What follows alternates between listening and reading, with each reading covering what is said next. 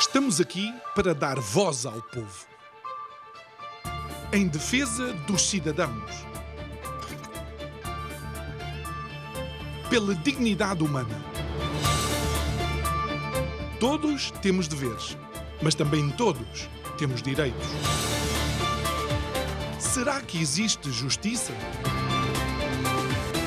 Isto é o povo a falar.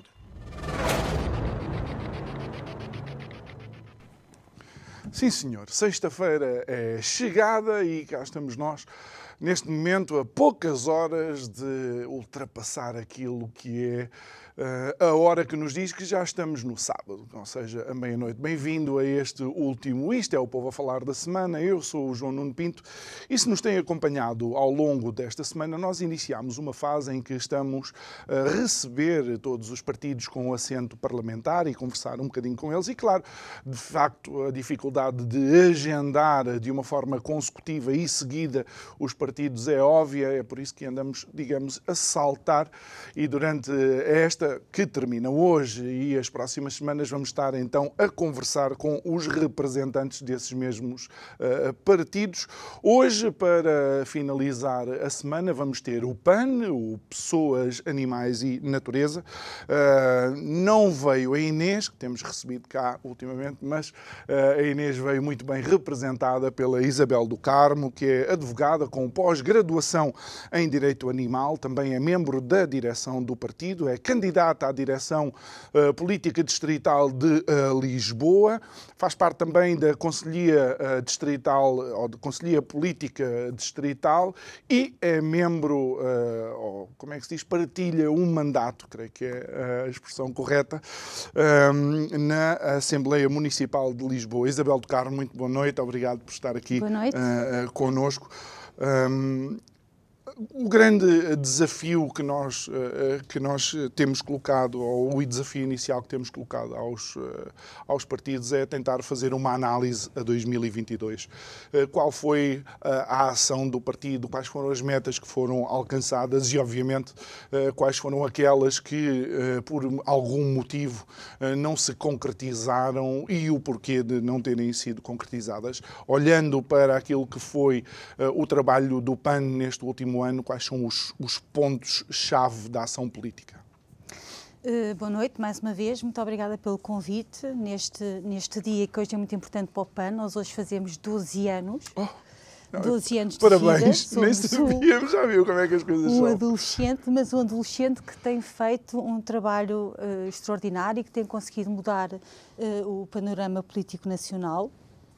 Inclusivamente conseguimos mexer em alguma legislação que até então era impensável as pessoas uh, ou os partidos políticos uh, revisitarem. Uhum. Estou a falar, por exemplo, da, da proibição dos animais que, que, eram utilizados nos circos. Estou, estou, a falar, por exemplo, também na base da, de, da Lei de Bases do Clima.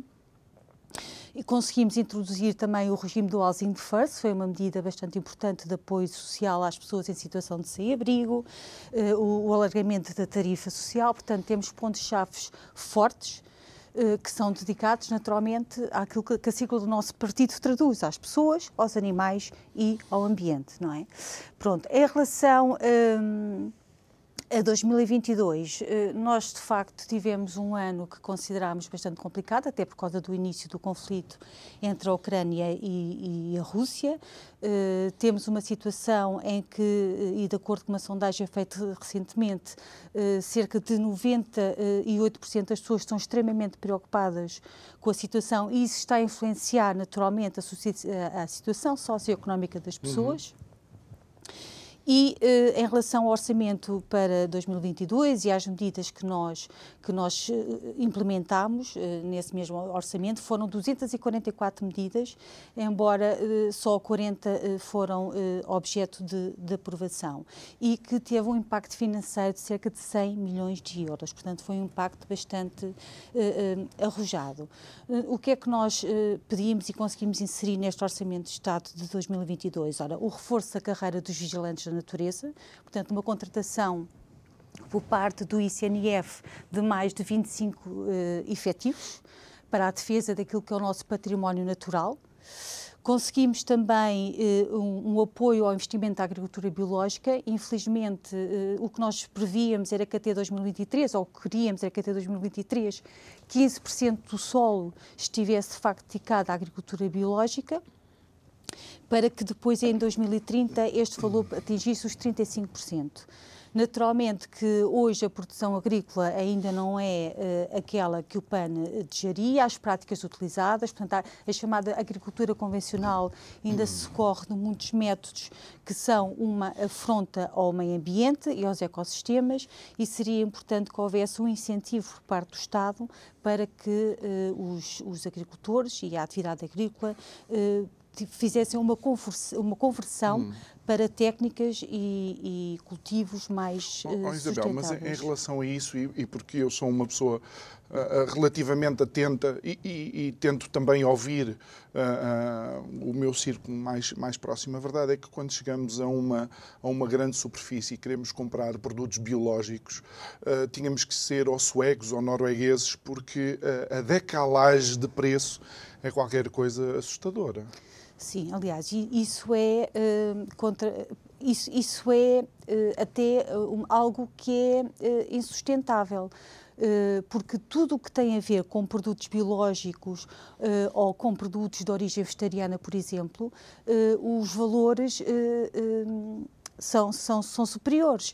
E mesmo a nível da aplicação do IVA, por exemplo, os, as margarinas vegetais, o IVA das margarinas vegetais está a 23% a manteiga de origem animal está a 6%. Portanto, existe aqui uma, uma, uma, diferença de tratamento entre os produtos que são de origem animal, que são produtos que são necessariamente mais poluentes. Uh, um terço da, da nossa da, da, da, emissão do, dos gases de estufa e da, da pegada não é? Hum.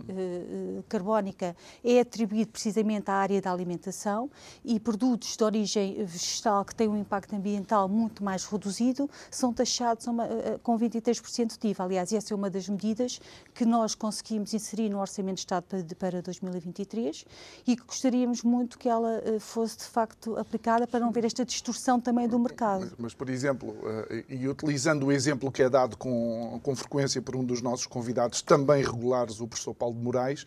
Se eu passar uma noite num hotel de 5 estrelas, o hotel paga 6% de IVA na luz e uma família portuguesa paga 23%. Não, claro. E essa é outra. Eh, pois é. Ou seja, estas distorções a nível fiscal. Sim, claro. uh, é uma distorção. Acabam por condicionar também o consumo das pessoas. Imagino uma, uma família que queira começar a utilizar produtos biológicos, se for fazer contas à vida, com certeza uh, não vai tomar uma decisão diferente, Sim. não será? Sim, claro. Daí, aliás, eu consumo produtos de origem vegetal e vejo a diferença que isso representa para uhum. mim no uhum. âmbito do orçamento familiar, não é? Uhum. Portanto, é uma.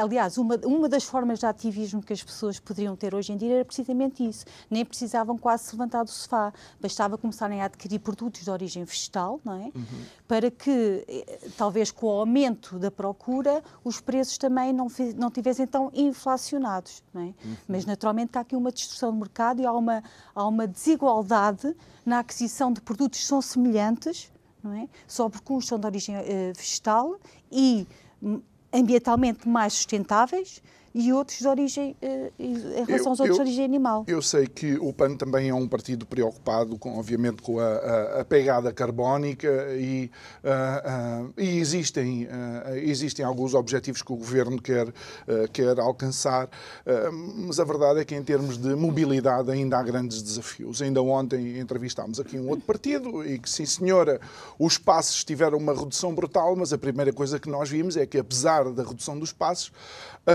o serviço público de transportes ainda não é o desejável. Não, de todo. Não é o desejável. Uh, não, não, muitas vezes até por falta de qualidade. Uh, agora em Lisboa até se implementou, e, nós achamos bem, uh, obviamente, uh, o passe gratuito é? para pessoas séniores, portanto com mais de 65 anos, e para estudantes também até, em regra, até aos 23 anos no, na, na, na, área de, de, Lisboa, mas há muita coisa para fazer a nível dos transportes, não é? E eu não estou a falar só a, a, nível do custo dos mesmos, mas também a nível da, da, da sua utilização. É? Por exemplo, sabemos que o setor dos transportes é um dos setores mais poluentes a nível mundial, e que é necessário apostar cada vez mais na, em viaturas uh, elétricas, e não estou a falar só de, dos, dos, chamados uh, automóveis, mas também das bicicletas elétricas, que é, aliás, também uma medida que o PAN propôs agora para o Orçamento de Estado de 2023, e, portanto, uh, não deixa de ser também estranho que, na média dos países europeus, 8% das pessoas já utilizem a bicicleta elétrica nas suas locações, e em Portugal temos só 1% e era também importante apostar numa reconversão também da, frota, da, da frota dos veículos, uhum. não é? Uhum. Bem, motivos há, há vários e, e tendo eu alguma, hum, alguma experiência de, de, países onde eu comecei a viajar até bastante cedo porque tinha lá familiares, em relação, por exemplo, ao passe sénior grátis, eu recordo na primeira vez que eu fui à Suécia, Uh, deveria ter sido em 82, 81, 82, e já uh, os cidadãos séniores com um bilhete, ou seja, compravam um bilhete, creio que 15 ou 20 escudos eh, naquela, naquela época, eh, convertidos, e podiam uh, viajar sempre com esse bilhete até às 6 da tarde. Ou seja, da, das uh, 11 da manhã até às 6 da tarde, com aquele valor, 40 anos depois é que Portugal está a pensar nisto. Estamos de facto atrasados. Estamos muito atrasados. E há inclusivamente países, se a memória não falha, penso que será a Noruega, em que inclusivamente existe um passe a nível, portanto, de, de, todo o território norueguês, não é? Qualquer pessoa se pode deslocar através da ferrovia, que uhum. é um dos uhum. transportes menos poluentes, e outros meios de transporte, naturalmente, Mas, por um oh, valor. Uh... Oh Inês, e agora há alguns desafios, e, e, e, estando na Assembleia Municipal de Lisboa, com certeza já falaram sobre isto. Uh, Ok, tudo bem, trotinetes e bicicletas, mas depois as trotinetes são deixadas nos passeios, não há civismo nenhum. Eu lhe garanto que são as gerações mais novas que depois vamos encontrar, uh, talvez alguns deles, nas, manifestações contra uh, ou a favor do clima. Uh, como é que nós podemos equilibrar isto e pôr e entender que civismo não é só usar a trotinete e depois deixá-la em qualquer sítio? Sim, pronto. As pessoas, infelizmente em Portugal, eh, às vezes a formação e a informação também não passa da forma mais adequada. Naturalmente que deixar uma bicicleta ou uma trotinete na via pública eh, impossibilita que eh, os, os transeuntes circulem livremente pelo passeio. E já nem falo eh, das pessoas que tenham algum tipo de deficiência a nível de mobilidade, que, se, que tenham que se deslocar em cadeira de rodas, não é? Ou as pessoas uh, invisuais que não, uh, que não estão preparadas para encontrar obstáculos que, que, estejam, que estejam no seu caminho. Mas, uh, de facto, isso é uma preocupação do PAN. esse assunto já, já foi por nós abordado, até de forma interna e uh, haverá agora uma medida da Câmara Municipal de Lisboa para uh, que, que, haja um regulamento, uh, quer para uh, as, as, bicicletas, quer para as trotinetas, no sentido até de criar postos de estacionamento, uhum. que são postos de estacionamento obrigatórios, ou seja, se a pessoa não estacionar a bicicleta ou a trotineta, neste caso a trotineta, naquele posto, continua a pagar a sua utilização até que a bicicleta esteja colocada no sítio correto. E são muitas queixas que os lisboetas de facto claro. têm tido, e penso que não só os lisboetas, até porque Lisboa nem é propriamente a cidade mais acessível até para este tipo de... Mais friendly, uh, não é? Eh, exatamente, com, com as colinas uh, que nós temos, não é?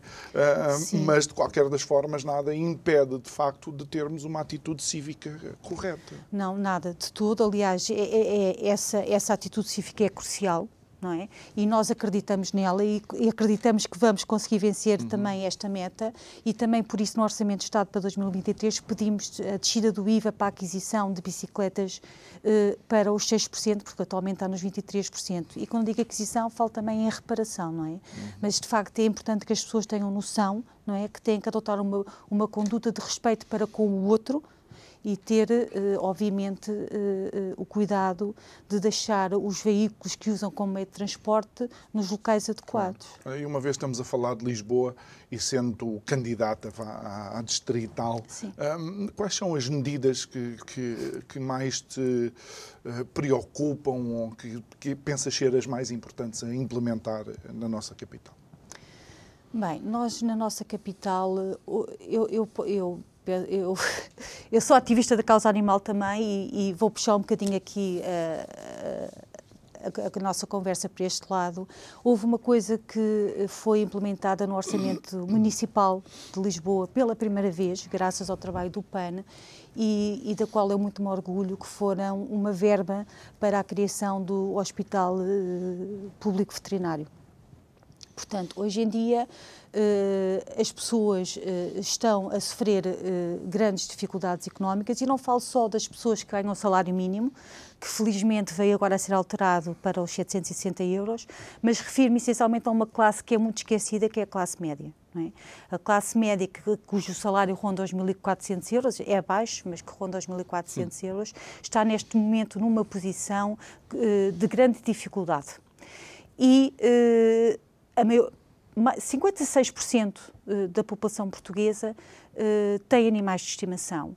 O que é que acontece quando as pessoas não têm capacidade económica para fazer face às suas despesas, para pôr a comida na mesa para os seus, para os seus filhos? Uh, sofrem, acabam sempre por sofrer aquilo que é uh, o mais fraco da família ou aquilo que as pessoas acham que poderá ser, uh, de certa forma, um encargo. Uhum. E dispensável não é que os animais sejam dispensáveis de todo, uhum. porque eles fazem parte de, das famílias, mas às vezes o desespero é tanto que depois dá origem ao abandono. Ora, e depois temos as associações de, de proteção e recolha de animais e os CROAs cheios de animais, não é? Que foram abandonados e muitas vezes com grande sofrimento por parte das famílias que o fizeram. E, portanto, esta, esta criação, esta construção do Hospital Médico Veterinário, e que nós conseguimos pôr no Orçamento Municipal de Lisboa é uma medida fundamental, até porque vai aliviar também as contas do hum. Estado, não é? Porque o dinheiro que vai para os coroas pode ser aliviado. Quanto menos animais os coroas recolherem, menos despesas o Estado terá também, não é? Isabel, deixa-me colocar-te aqui um desafio. Tu sabes que em Portugal existem mais de 1.400 pessoas que são abandonadas pelos seus familiares nos hospitais. Ou seja, mesmo que criemos condições, e que são importantes com certeza de as ter, hum, se não houver um trabalho de formação em termos uh, cívicos, éticos, morais dos cidadãos. as estruturas vão lá estar, mas as pessoas não vão mudar, não, não. não é assim. É verdade, mas o problema está sempre na, na, base, na educação, não é? Nos valores que são transmitidos às pessoas. Hum. E as escolas, o ensino, os professores que agora estão nesta greve e com as suas razões, têm um papel muito importante na consciencialização e na, no comportamento cívico das pessoas, não é? Aliás, hum, eu, eu também posso realçar que a Lei de Proteção de Animais que veio instituir, que criou, hum, que criou não, que veio proibir a eutanásia dos animais nos centros de recolha animal, uhum. uh, uh, institui, penso que é no, no artigo 1 número 3, ou no artigo penso que é nesse, a obrigatoriedade de, no ensino básico, se ministrar uh, matéria relacionada com a proteção e defesa animal. E isso não está a acontecer. É? Este, mas, mas, por exemplo, mesmo em termos do cidadão comum, este é um dos desafios que às vezes nos acontecem. E, e mais uma vez, Isabel, esta é uma mesa em que nós conversamos com, com esta informalidade, porque. Claro. É, queremos mesmo entender. Ou seja, para, para o PAN eh, é essencial, ou foi importante, proibir a eutanásia dos animais.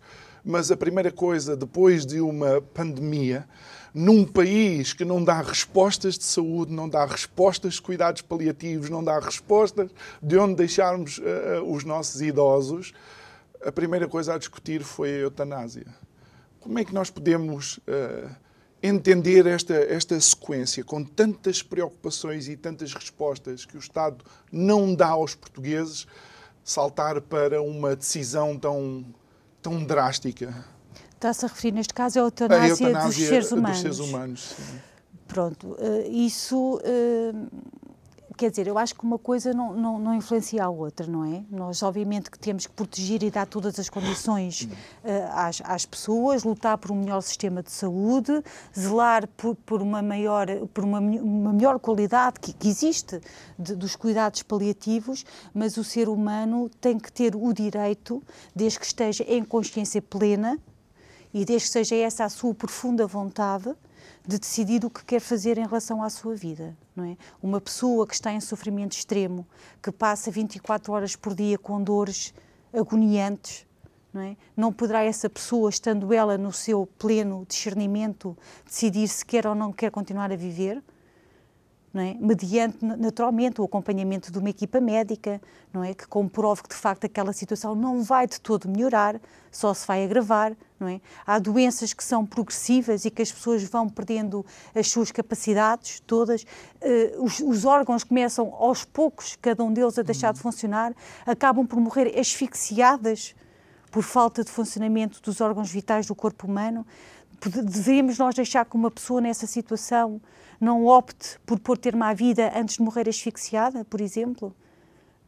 Isto não é nenhuma imposição, isto é dar uma liberdade de opção às pessoas que se encontram numa, numa situação uh, extrema. Okay. Não é que não tem uma solução. Obviamente dava mais um programa de 50 minutos, mas eu, eu só queria uh, tentar entender, uh, uh, digamos, a posição, a posição do PAN. Isabel, e como é óbvio, nestes últimos dias, eu, ninguém se recorda de uma sucessão de casos uh, no governo de demissões, de incompatibilidades, de uh, secretários de Estado que entram ou ministros que entram e a solução ainda é pior que a, anterior. Uh, como é que o PAN analisa esta situação e depois, já a talho de foice, como é que o PAN vê a intervenção do Presidente da República, Marcelo Rebelo de Sousa? Pronto.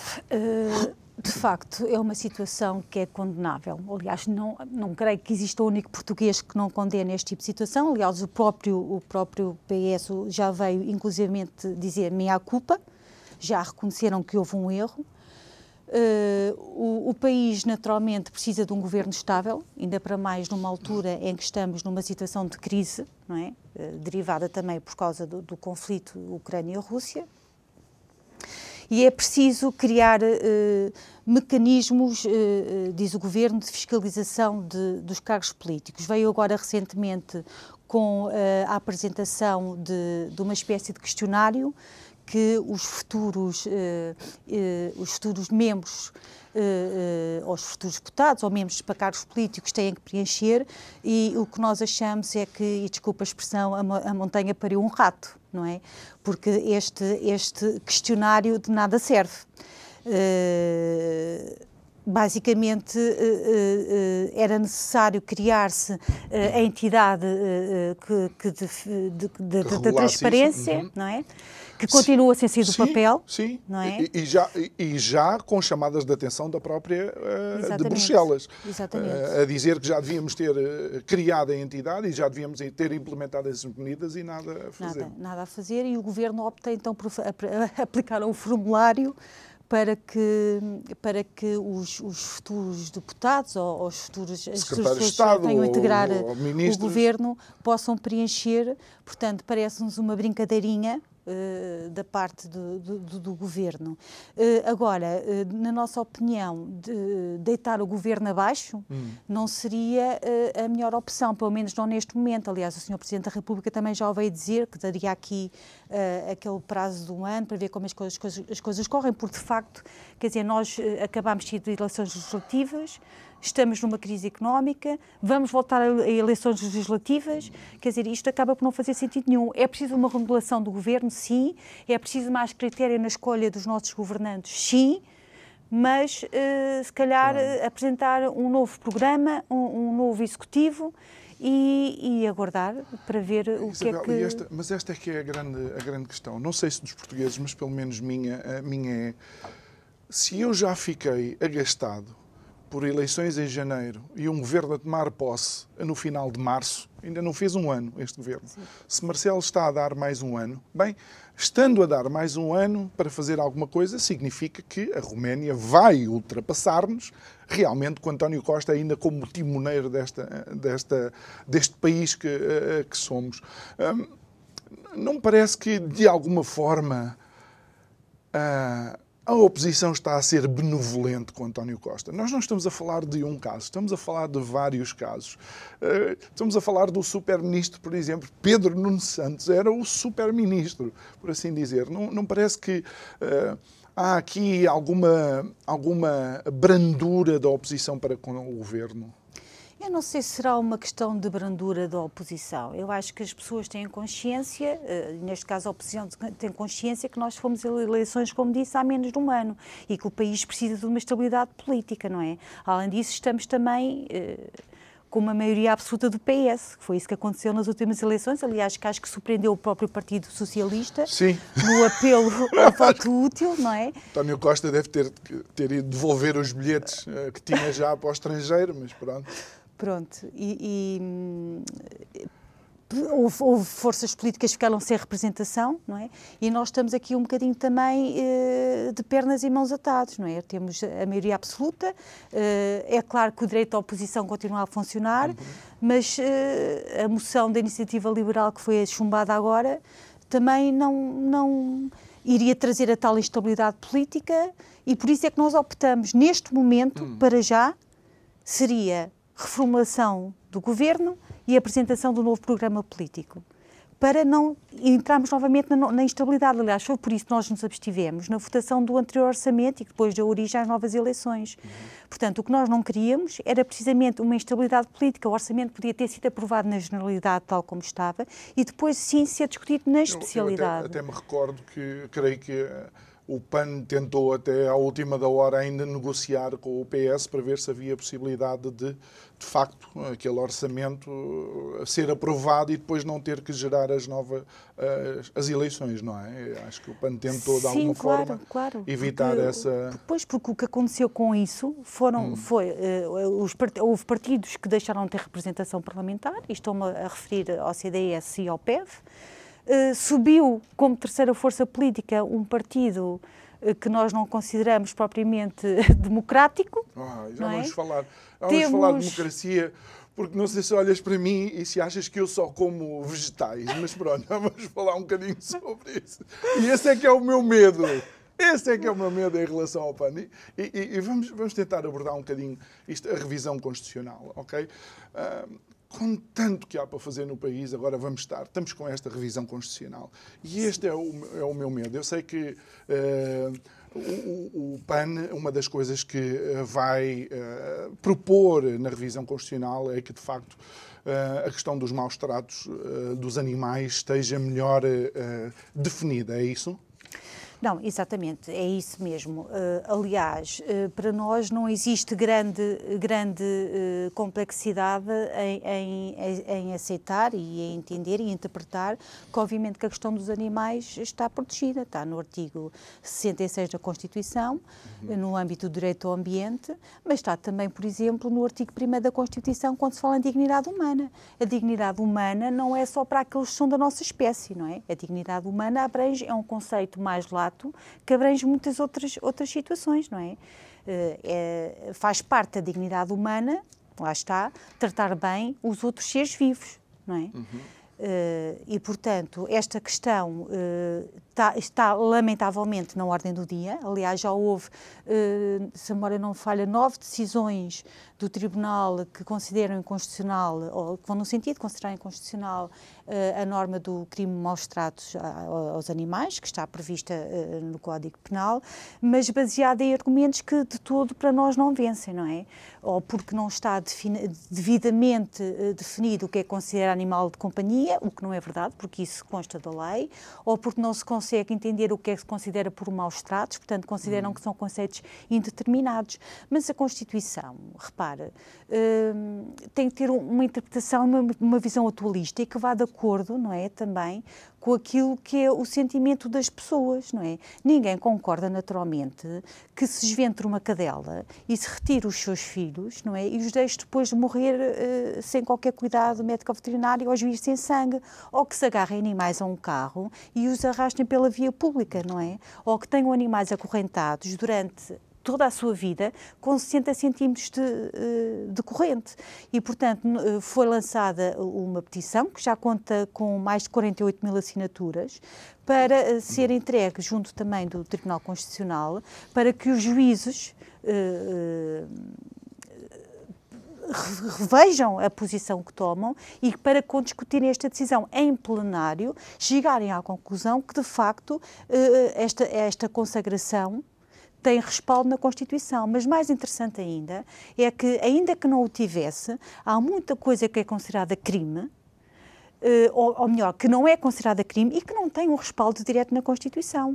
Veja, por exemplo, uh, a interrupção voluntária da gravidez pode ser considerada, nós não o consideramos, mas há quem considera ou pode considerar um crime contra a vida. Não é?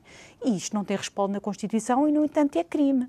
O lanocídio é outro dos casos. Hum. A interrupção de uma cerimónia fúnebre é crime.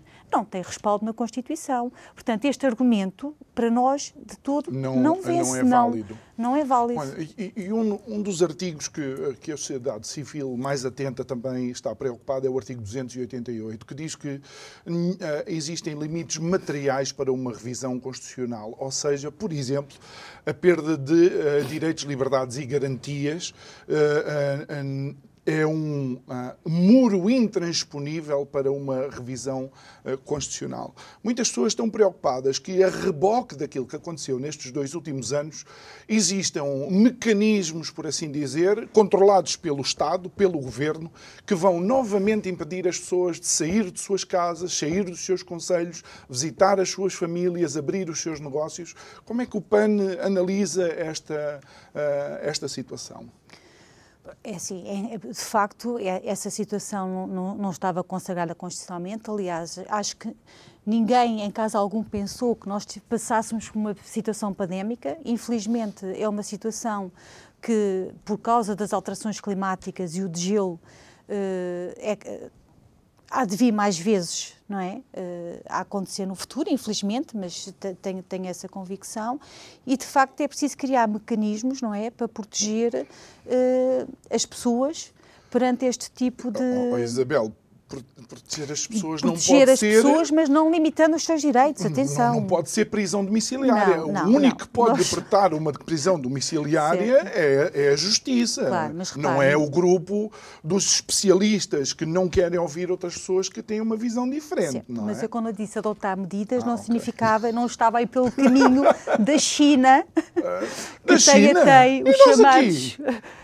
Mas a China está num plano bastante aqui? pior, não é? E a China vai a casa, recolhe as pessoas que, que nem sequer estão doentes, mas que suspeitam que possam estar doentes ou contaminadas e põe-nas naquilo que são hoje os chamados campos de concentração, Sim, está bem. Nós tivemos, a, nós tivemos a polícia a prender uma senhora que estava a comer na rua. Tivemos a polícia a ir buscar a, a, a filha, a, a, CPCJ foi buscar a filha de uma cidadã também, porque, quer dizer... Certo, eu, mas isso são... Eu entendo, mas o meu, eu não, eu não não vivo na China, não é? Eu vivo em certo. Portugal e a nossa preocupação é o que, o que pode acontecer. Não, aqui. claro, mas eu estava a dizer de longe que nós queremos, hum. Eh, que queremos pessoas... de alguma forma eh, instituir um regime desses, não é? A liberdade de circulação eh, e de movimentação das pessoas para nós é fundamental. Aliás, é um direito constitucionalmente garantido, Até não é? Até porque, e deixa-me colocar-te este desafio, se eu sou livre para escolher terminar pela minha vida ou terminar com a minha vida, também tenho que ser livre para me deslocar no meu país. Certo.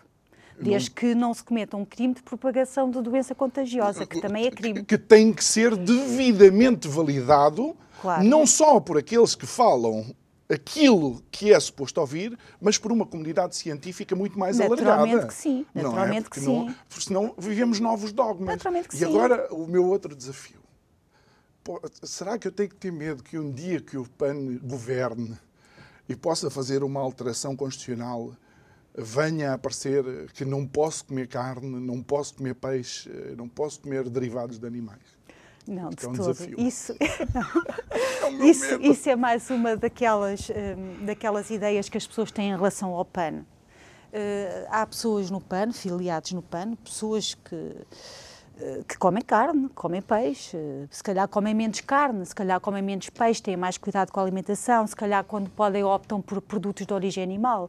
Mas uh, todo o ser humano é livre de consumir aquilo que considera necessário consumir. Na, na minha família, eu sou a única pessoa que uh, sou, sou vegana portanto, e a minha família alimenta-se de, de, espécies animais e eu respeito, não é? Agora, temos é que ver que a produção animal uh, tem um impacto bastante grande também uh, a nível ambiental, não é? O que nós pretendíamos, e, e pugnamos por isso, é por uma redução deste consumo. Aliás, o, o, o ministro, o anterior Ministro do Ambiente, José Matos Fernandes, veio inclusivamente dizer uh, à televisão, enquanto era ministro e nessa qualidade, que Portugal tinha que pensar seriamente em reduzir o, o consumo de carne até o ano 2030, não é? Sim, Portanto, isto é um impacto ambiental eh, os níveis de obesidade também aumentaram eh, bastante. Estamos a falar de saúde pública.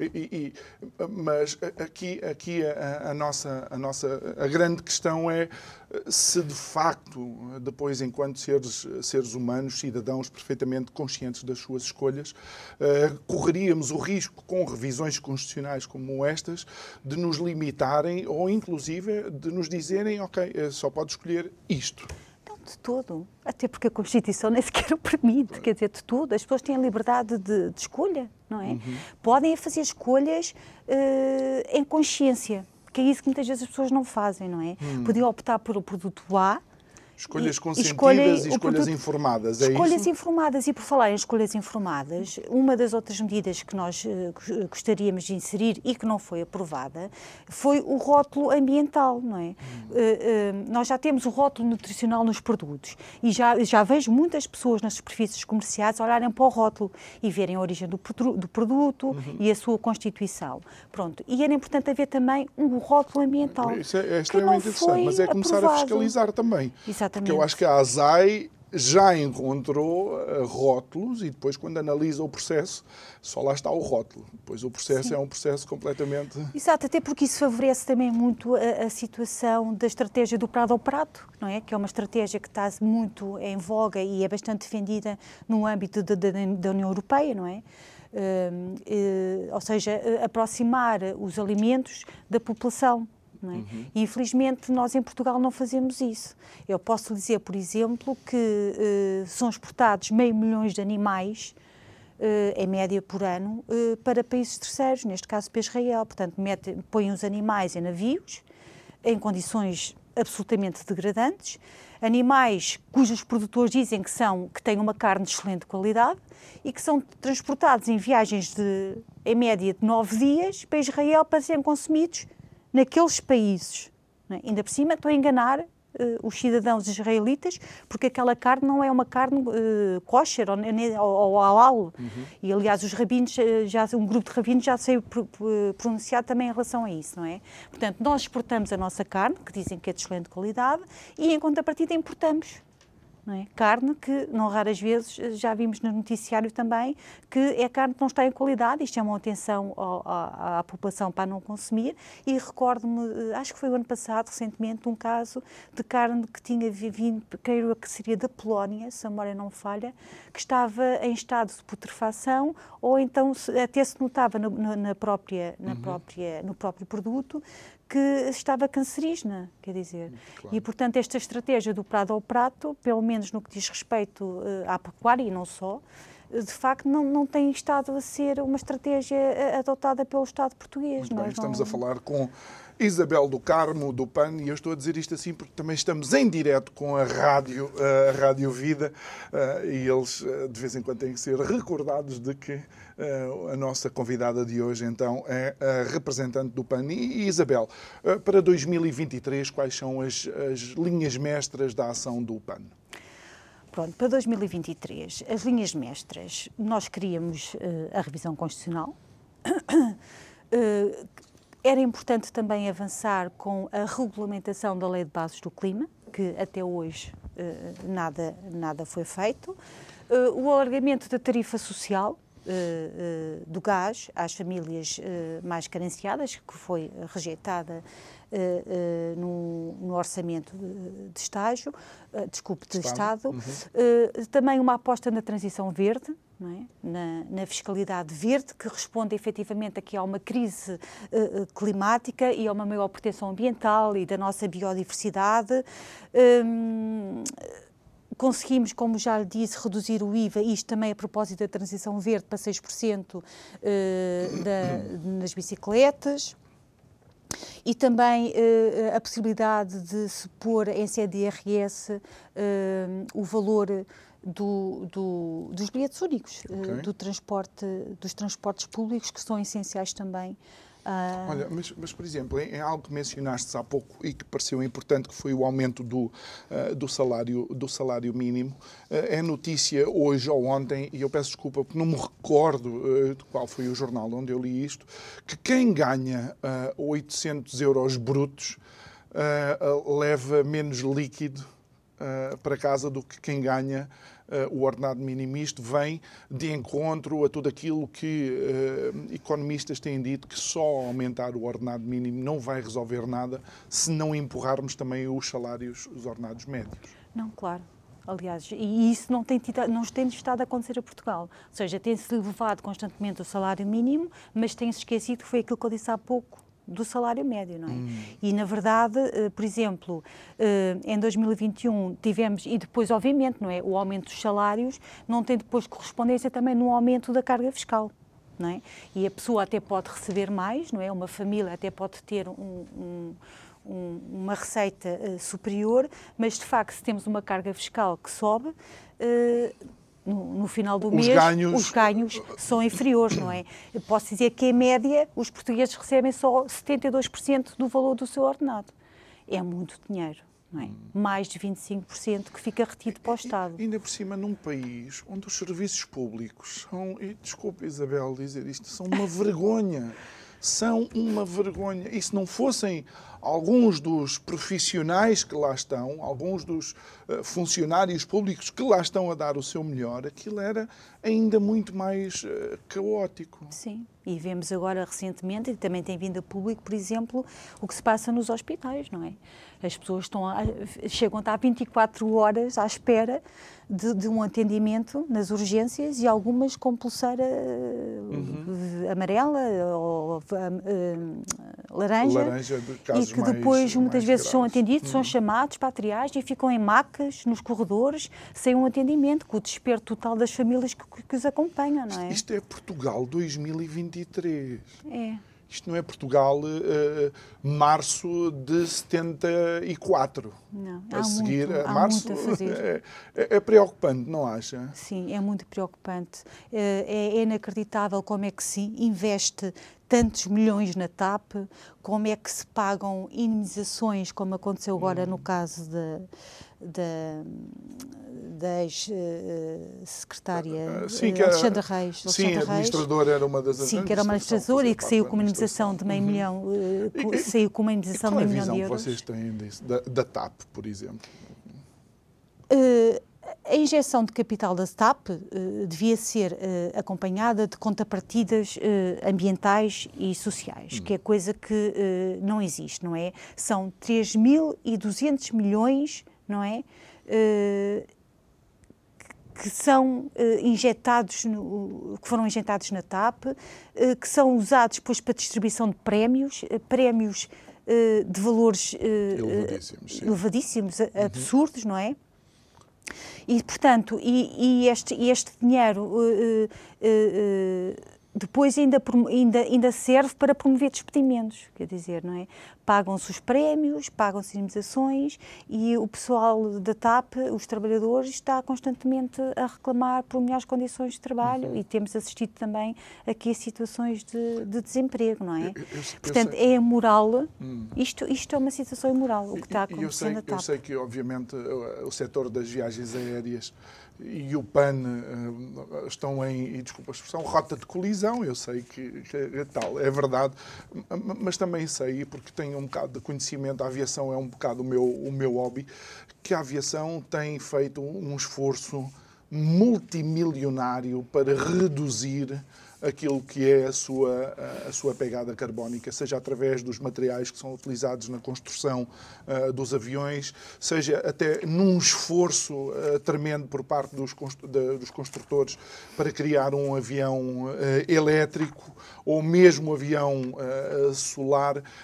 é possível existir este equilíbrio entre os setores de grande, vá, de grande pegada uh, o PAN ou as políticas do PAN um, e um esforço para que estes setores não deixem de existir, mas sejam mais ambientalmente amigos?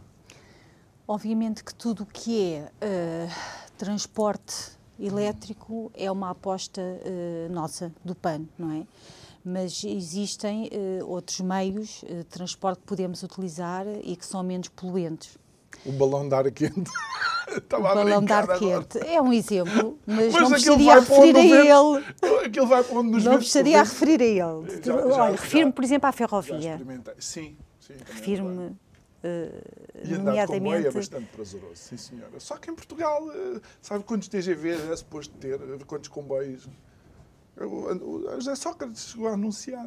Pois chegou, mas é, mais é como o aeroporto de Montijo, não é? Que não sai, ou o novo aeroporto de Lisboa, que não sai do papel, não é? Hum. São, são, são investimentos que, que, se pensam e não se concretizam, não é? Mas, eh, mas o desenvolvimento da ferrovia em Portugal é fundamental. Hum. É fundamental. Até, por exemplo, para se cons como conseguimos desenvolver e, e, e, dinamizar e dar finalmente, eh, eh, quando conseguimos tirar alguma contrapartida do aeroporto de Beja, que nós tivemos a oportunidade de visitar o ano passado, o aeroporto que está uh, está fechado. Portanto, uh, o que é que estaciona no aeroporto de Beja? Não São os jatos privados, não é? Hum, Portanto, também não vêm cá muitos. Pronto, mas aquilo é basicamente é um parque de estacionamento de jatos privados. E Quer apoia... dizer, temos ali uma infraestrutura que está construída, não é? Se tivesse, um, se tivesse uma rede de ferrovia uh, que fizesse a ligação. mas aquilo potencia ali a fábrica da Embraer, que é um fabricante e, que dá muitos postos tem, de trabalho também. A criação de postos de trabalho, o desenvolvimento uhum. do, do interior do país também, não é? E, e, o aeroporto de Beja, eu estive lá pessoalmente, tem excelentes condições e está fechado. Nós chegámos lá, a porta estava fechada, não havia carros estacionados no parque de estacionamento. O segurança ficou admirado por ver alguém. Portanto, uh, acho que há muitas infraestruturas que estão criadas e não estão a ser utilizadas. Foi um, um gasto público enorme que foi, que foi feito ali e bem, tem é que ser uh, uhum. utilizado e temos de tirar contrapartidas outro, desse Outro desafio, e que eu normalmente, e estamos já nos últimos três minutos, o tempo, o tempo voa. Outro desafio que eu costumo colocar a, a partidos com, uh, com, esta, com esta visão é se estão dispostos, e porque há uma evolução bastante naquilo que é uh, a utilização da energia nuclear, se estão dispostos a olhar para o nuclear de uma forma diferente como se olhava na década de 50 e 60. Olha, eh, em relação à energia nuclear, eh, e confesso aqui, é um debate interno muito grande que nós estamos a ter dentro da direção política do PAN. Ah, nem sabia. Mas... Uh, sim, é um debate interno, ainda estamos a tomar posição em relação a isso. Estamos a falar da, da, da, energia nuclear por fusão, sim. não é? Por fusão nuclear não nas centrais nucleares. Uh, é que as centrais nucleares. Uh, bem, tivemos o caso de Almaraz, que obviamente. Não, nos... nós estamos a falar destes, destes últimos avanços que houve uh, em termos de energia nuclear e, inclusive, de tornar, por assim dizer, o, o, que é o lixo radioativo bastante mais mitigar esse, esse próprio lixo. Não, claro, mas a, a, fusão nuclear está a ser trabalhada já há muitos anos, não é? Uhum. Uh, em Portugal, aliás, no Instituto Superior Técnico, existe lá uma máquina, que é a chamada Tokamak, precisamente para, para desenvolver uh, uh, uma fonte de energia renovável baseada no hidrogênio. Uhum e é uma, que é uma energia limpa, não é? Agora, há, há, vários cientistas de volta deste projeto, a nível nacional, em, eh, a nível internacional. internacional. Em Portugal é no Instituto Superior Técnico eh, e, obviamente, que, que está-se a tentar criar ali uh, uh, as condições necessárias para que, eh, para que a fusão venha a ser eh, uma realidade e consigamos e ter perigos, uma energia uhum, limpa, definitivamente. Limpa, naturalmente, limpa. Isabel, estamos no último minuto. Que conselho darias aos portugueses para os meses que se seguem? Que conselhos eu daria aos portugueses? Eh, eu acho que os portugueses têm que hum, têm que se consciencializar uh, da situação do país, que é necessário uh, ter também alguma calma e alguma contenção uh, nos gastos que se pretendem fazer. é necessário que também apelem às entidades públicas e criem petições e se manifestem em termos de participação democrática para conseguirem objetivos tão essenciais como a redução da tarifa da eletricidade, do gás, ou seja, uma maior intervenção cívica. Isabel Sim, do Carmo, certamente. a representante do PAN, muito obrigado por ter estado Obrigada. aqui connosco. Um ótimo fim de semana para si. Segunda-feira estamos de volta. Obrigado.